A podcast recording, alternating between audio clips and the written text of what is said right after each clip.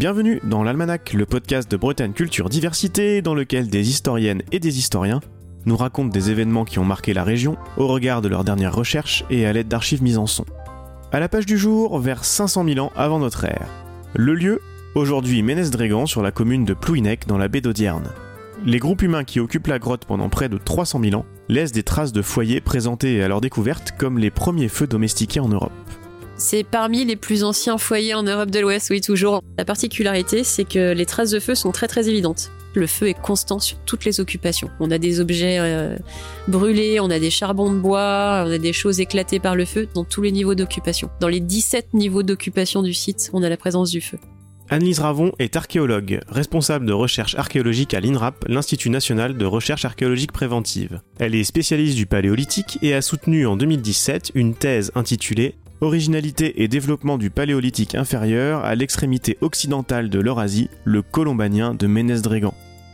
Elle a passé 17 ans sur les fouilles jusqu'à en diriger les dernières campagnes et supervise aujourd'hui l'exploitation des données. À Ménez-Drégan, il y a quand même des niveaux, et notamment je pense à la couche 5 qui est à 300 000 ans, où on a un foyer, ce que j'appelle un peu le foyer de scout, avec euh, les pierres euh, en rond, euh, et au milieu on avait retrouvé un fragment de dent d'éléphant. À l'époque, dans les années 90, quand ils ont trouvé ce foyer-là, je me souviens que j'avais des collègues en Angleterre qui fouillaient, qui disaient, ils étaient jaloux parce qu'on avait peut-être le plus ancien barbecue dans le monde, presque en tout cas dans, l'état des recherches à l'époque dans les années 90.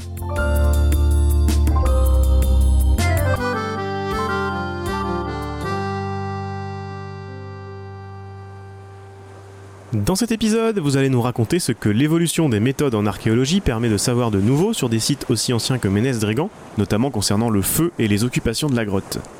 Vous allez également nous décrire comment vivaient les hommes qui se sont succédés sur place pendant des centaines de milliers d'années, mais commençons par le site lui-même. Quand on arrive aujourd'hui, que voit-on? On le voit pas déjà quand on arrive puisque c'est sous le GR, donc c'est sous le sentier côtier, dans la falaise. C'est une ancienne grotte marine qui se présente plutôt sous la forme d'une fissure, hein, d'une grande faille euh, qui traverse un petit peu la falaise. Une ancienne grotte marine dont le toit s'est effondré progressivement dès les premières époques d'occupation. Hein, dès euh, il y a 500 000 ans, le toit a commencé à s'effondrer. Ce qui fait qu'il ne faut pas imaginer une grotte euh, vraiment fermée où les gens vivaient dans le noir dedans, pas du tout. Petit à petit, ça s'est transformé en, abri sous roche, en porche, si on veut. Maintenant, ce qu'on voit, c'est euh, un couloir d'érosion marine plutôt dans la falaise. On voit maintenant le fond de la grotte puisqu'on a vidé tous les dépôts. Les fouilles se sont achevées en septembre 2021. On a voulu aller jusqu'au substrat, jusqu'au fond de la grotte, parce que bah, le niveau marin remonte actuellement. Je pense que tout le monde l'a remarqué. Le site de Ménez-Drégan étant juste au-dessus de la mer, dans la falaise, quand il y a des tempêtes, la mer peut vider le site avant nous. Donc on intervient avant, hein, on fouille pour pouvoir enregistrer tous les restes et donc euh, faire en sorte que la mer euh, ne n'érode pas davantage le site. Les variations du niveau de la mer sur la très longue durée sont primordiales pour comprendre l'occupation du site. À quoi ressemble le site et plus largement même la baie d'Audierne au cours des phases d'occupation de la grotte? Dans les phases plus froides, la mer était beaucoup plus loin puisque le niveau de l'eau descend. La mer était 5 à 10 km plus loin, ce qui fait qu'on voyait en fait une grande plaine. Ménez-Régan était donc une grotte en haut d'un grand promontoire rocheux, donc en hauteur dans la falaise. Ce qui fait que les groupes qui s'installaient dans la grotte voyaient une plaine en contrebas qui était parcourue par des petites rivières et l'intérêt de se situer à Ménez-Régan en hauteur, c'est que, un, ils étaient dans une grotte à l'abri, à l'abri des vents, à l'abri des prédateurs qui traversaient la plaine pour aller manger les troupeaux de gros herbivores en bas. Tout le monde allait chasser ou charogner euh, sur ces troupeaux de gros herbivores-là en bas dans la plaine. Et ce que faisaient les hommes probablement, c'est qu'ils pouvaient repérer quand les troupeaux se faisaient attaquer par des prédateurs, par des carnivores en bas. Et en général, ils descendaient, ils allaient récupérer des morceaux de viande qu'ils ramenaient dans la grotte et que là, ils découpaient et qu'ils consommaient euh, sur place, qu'ils cuisaient probablement. Que sait-on de ces hommes?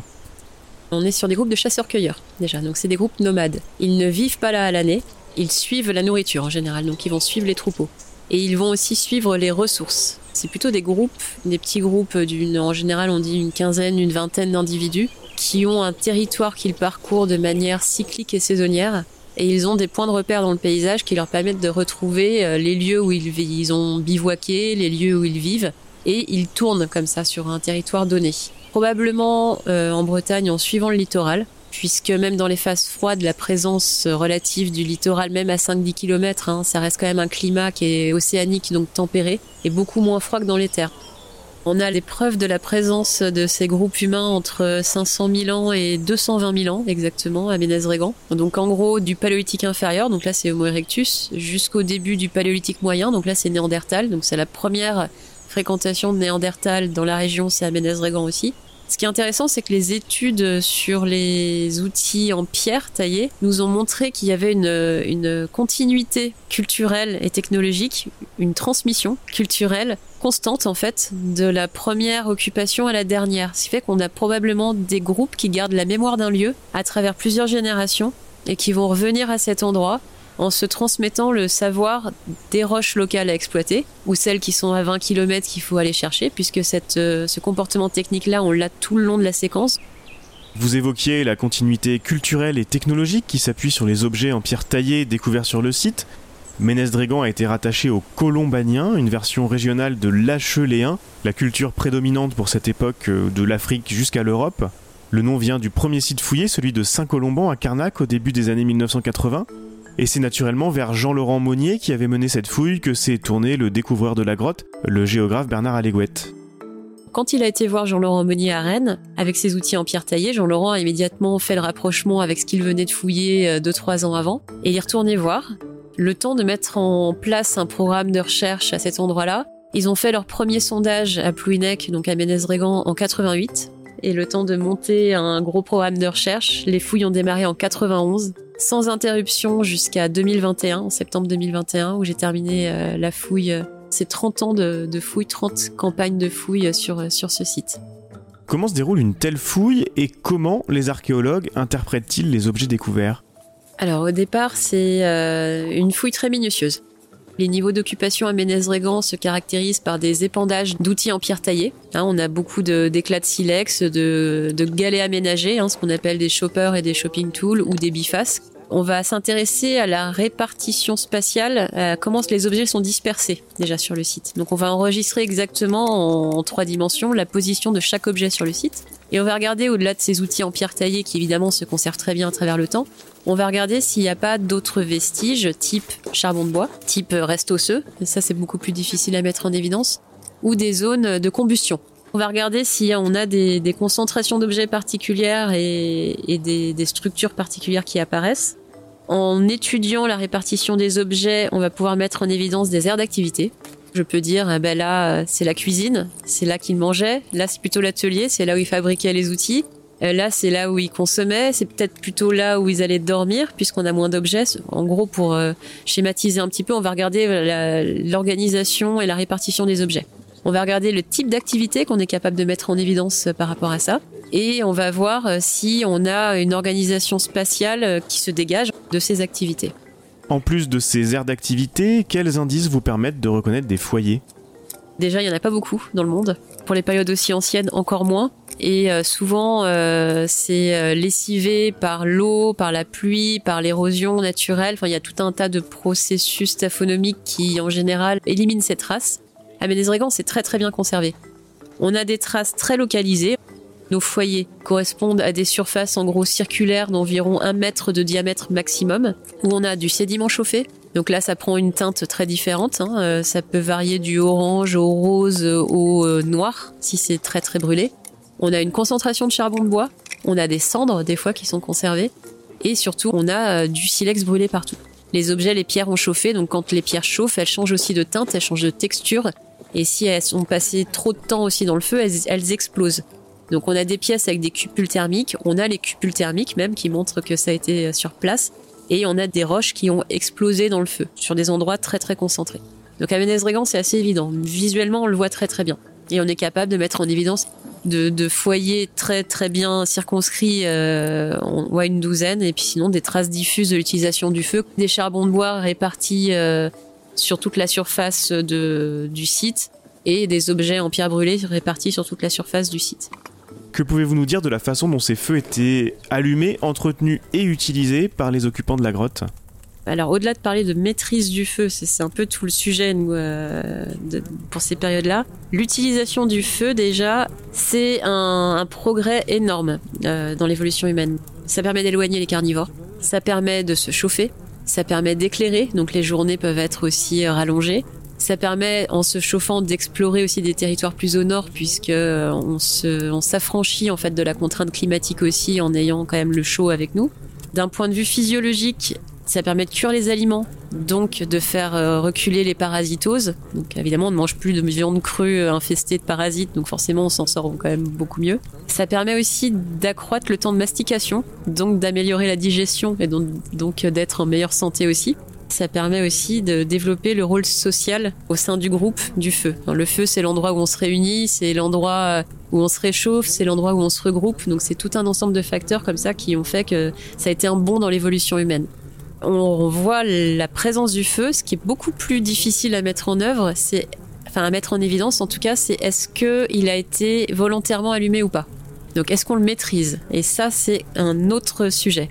À Ménez-Régan, je peux mettre en évidence que le feu a été alimenté, que ça a chauffé très fort, donc ça veut dire que le feu a été alimenté sur une période suffisamment longue pour que ça atteigne des températures suffisamment fortes pour faire éclater des roches, par exemple. Ça, on le voit très bien, ça a été mesuré d'ailleurs et puis sur des secteurs très concentrés. Donc euh, je peux mettre en évidence qu'on a des zones qui ont chauffé, des petites zones, donc on n'est pas sur de l'incendie naturel. On n'est pas sur euh, la grotte a pris feu pour une raison X ou Y où la foudre est tombée dedans ou pas du tout. Par contre, ce que je peux pas dire, c'est qu'ils ont allumé le feu dans la grotte. Ils ont probablement trouvé du feu à l'extérieur et ramené. Et là, ils ont entretenu leur foyer mais je peux pas dire qu'ils ont allumé le feu dans la grotte. J'ai aucun euh, aucun élément qui me permet de dire que par exemple ils ont tapé un silex sur un morceau de minerai de fer, euh, donc de la pyrite de la acide par exemple, on n'en a pas. Autant du silex on en a plein, autant euh, la, preuve de l'allumage du feu ça on ne l'a pas. Et c'est ça qui est beaucoup plus difficile à mettre en évidence. Parmi les nombreuses traces de feu découvertes, la plupart ont été identifiées sur place, mais ce n'est pas toujours le cas. Des fois, pendant la fouille à l'œil nu, on ne voit pas le foyer. Par contre, et c'est là où l'enregistrement est vraiment crucial en archéologie, en regardant la répartition des objets en pierre brûlée ou des charbons de bois qu'on va relever en 3D, on se rend compte qu'ils sont au même endroit en fait. Et on a des zones de combustion qui apparaissent comme ça après coup, en fait, après analyse. Donc c'est le, deuxième niveau de lecture de, la fouille. Il y a ce qu'on voit sur le terrain et il y a ce qui est invisible sur le terrain, mais qui est révélé par les analyses après. Et c'est là où, où ça prend tout son sens vraiment. Et que sait-on de la fin de l'utilisation de la grotte par les groupes humains? On sait qu'ils arrêtent de venir à 220 000 ans. Alors pourquoi est-ce que la grotte a fini de s'effondrer? Est-ce que euh, la dune est venue à sceller la grotte, puis tout s'est effondré dessus et euh, il n'y avait plus d'intérêt à revenir là? Est-ce que les groupes ont juste changé de territoire avec les changements climatiques? Est-ce qu'ils ont arrêté de venir sur ce secteur-là? Ça, je pourrais pas le dire. Vous évoquiez tout à l'heure la fin de 30 ans de fouilles. Le travail des archéologues est pourtant loin d'être terminé. Dans votre tête, vous avez également repris les objets découverts, inventoriés et étudiés dans des fouilles beaucoup plus anciennes. Quel est l'intérêt de reprendre tout ce matériel? Toutes les analyses 3D qu'on a faites, par exemple, nous ont permis de comprendre que le colombanien était une variante régionale de l'acheléen, mais qu'il y avait un fond commun là-dedans, qui est commun à toute l'Europe de l'Ouest. Et ça, on, on, a pu le faire en comparant avec d'autres sites à l'échelle de l'Europe, mais on se posait peut-être pas les mêmes questions il y a 20 ans. Donc reprendre les données des fouilles d'il y a 30 ans, 40 ans, 50 ans ou même plus, hein, il y a certains sites qui sont beaucoup plus anciens, à la lumière de ce qu'on sait aujourd'hui, parce que la recherche avance, dans l'état actuel des connaissances et avec les questions, les problématiques et nos méthodes d'analyse actuelles, ça permet toujours de découvrir des nouvelles choses. De la fouille qui nous prend euh, en fait au final très peu de temps, c'est toute une vie de recherche qui vient après, d'analyse qui évolue aussi au fil du temps. Donc euh, les méthodes évoluent, les questions qu'on se pose aussi et les réponses aussi. Et donc petit à petit, on affine euh, notre connaissance des groupes humains euh, comme ça. Quels développements scientifiques permettent aujourd'hui d'en savoir plus, d'affiner le tableau que vous nous avez décrit au début de l'épisode? Bah dans les derniers développements méthodologiques qu'on a pu mettre en place sur le site, alors on a la, la protéomique, cette recherche de protéines dans les restes osseux. Alors nous, les restes osseux sont tellement altérés que vraiment sur la fouille, il faut avoir, on les voit un peu avec les yeux de la foi, j'appelle ça. Hein. En général, les restes osseux sont tellement euh, altérés qu'ils sont dissous dans le sédiment. Ils ont tendance à prendre presque la même consistance que le sédiment, c'est juste la couleur qui va changer. Donc c'est assez difficile à prélever, mais les analyses de recherche de protéines, donc de protéomique, vont nous donner la grande famille de ces ossements. Donc ça va nous permettre de les identifier depuis la fin de la fouille, là, euh, les premiers tests qui ont été réalisés là-dessus, donc ça, ça se fait euh, à Lille, ce sont les recherches de Patrick Auguste euh, à Lille. il a réussi à nous mettre en évidence qu'a priori on aurait de l'ours, en tout cas de l'ursidé. Voilà, une grande famille des ours à Ménez-Brégan. Je trouve ça assez dingue, enfin de me dire que oui, euh, on est capable de dire qu'il y avait de l'ours. Ah bon est-ce que c'était consommé ou est-ce que l'ours vivait dans la grotte? Je pense que c'est des restes d'ours consommés, parce que je j'expliquerai pas qu'on est de, de l'ours dans la grotte. En tout cas, on n'a pas les éléments pour le prouver là. On a des analyses de paléoparasitologie qui ont été réalisées aussi dans le sédiment, qui nous ont permis de mettre en évidence qu'à un moment, la grotte était occupée par la hyène. On avait des hyènes à Ménez-Régan. Donc en général, l'homme et la hyène euh, ne font pas bon ménage. Donc si les hyènes sont dans la grotte, ça veut dire que l'homme n'y est pas. Donc ça veut dire qu'à un moment, Ménez-Régan a fonctionné comme un repère de carnivores. On n'a pas de reste de hyène à l'œil nu. C'est dans le sédiment qu'on a pu retrouver un parasite intestinal de fossiles de hyène dans le sédiment qui nous a permis de mettre en évidence la présence de la hyène. Donc euh, c'est vraiment, on est sur des méthodes d'analyse assez poussées et vraiment très très fines pour arriver à interpréter ça comme c'était un repère de carnivores et les hyènes étaient dans la grotte, à partir d'un prélèvement de sédiments en vrac. Vous nous avez parlé d'une vie de recherche. À plus court terme, quel est le programme pour l'exploitation des fouilles de Ménez-Drégan L'idée maintenant, c'est de publier la monographie du site qui regroupe toutes les données euh, depuis le début et poursuivre les analyses. Hein. Ménez-Drégan, rien qu'en objets lithiques, en outils en pierre taillée, c'est plus de 154 000 objets c'est 17 niveaux d'occupation et c'est des millions et des millions de fragments de roche, d'esquilles. Hein, parce que quand on taille, on produit des outils, on produit des éclats. Mais il y a aussi plein de petits fragments qui sautent quand on taille. Donc on a 154 000 objets supérieurs à 3 cm et des millions et des millions et des millions de petits fragments qui sont encore euh, à étudier euh, à Rennes. Tout ce matériel lithique-là, ça va prendre des années à étudier. On débroussaille, on synthétise, on essaie de regrouper tout ce qui a été fait depuis 30 ans sur le site pour sortir donc euh, un ouvrage de référence sur le site, présenter les niveaux d'occupation, présenter le nombre d'outils, présenter les datations, présenter les contextes et après on affine. Donc en général, on fait une monographie pour regrouper toutes ces infos-là et la recherche se poursuit de toute façon en parallèle à côté où on publie des articles scientifiques sur euh, des thèmes très particuliers je le disais en introduction, vous avez passé 17 ans sur les fouilles et vous supervisez aujourd'hui ce travail de synthèse. D'un point de vue personnel, bien sûr, notamment dans votre parcours scientifique, c'est quelque chose à part. Mais à vous écouter, on comprend bien aussi que c'est une aventure très collective. C'est toute une histoire, les gens avec qui on a vécu sur place, les équipes des services techniques de la commune, par exemple, avec qui on s'est vraiment lié au fil du temps. C'est ce lieu, c'est 17 ans aussi pour moi de soutien de la culture, du département, de la région, c'est euh, oui, c'est ma thèse, c'est euh, c'est mon post-doctorat aussi que j'ai réalisé. Euh, moi, je suis partie donc au British Museum un an pour mettre Ménez-Régan en contexte européen, essayer de comparer avec des sites anglais où on avait aussi quelques traces de feu, travailler sur des fouilles là-bas pour reconnaître ces traces de feu parce que c'est pas évident. Quand on n'a pas l'habitude de reconnaître des foyers, c'est pas, ça vient pas comme ça. Donc par exemple, moi j'ai aidé à reconnaître des foyers sur d'autres sites en Angleterre. C'est un attachement particulier. Je trouve ça assez émouvant moi de, de d'être capable de retracer aussi les les gestes, la vie des premiers occupants de Ménez-Régan. Je parlais tout à l'heure de cuisine, d'atelier, de, de chambre. En fait, c'est la vie de famille qu'on a là, en fait, autour du feu et ce, cette vie sociale qui est, qui est vraiment chouette. C'est la vie de toutes les équipes de fouilles aussi, qui se sont succédées sur 30 ans à Ménez-Régan. Enfin, depuis, c'est, devenu des, amis, c'est des gens qu'on voit toujours. On a, voilà, c'est, c'est toute une histoire. Mm. L'Almanach est une série produite par Bretagne Culture Diversité, proposée et réalisée par Antoine Gouritin. La musique originale est de Jeff Alluin. Retrouvez les références bibliographiques et sonores ainsi que les autres épisodes sur le site Bessedia et abonnez-vous dans votre application de podcast favorite pour ne pas rater les prochaines publications.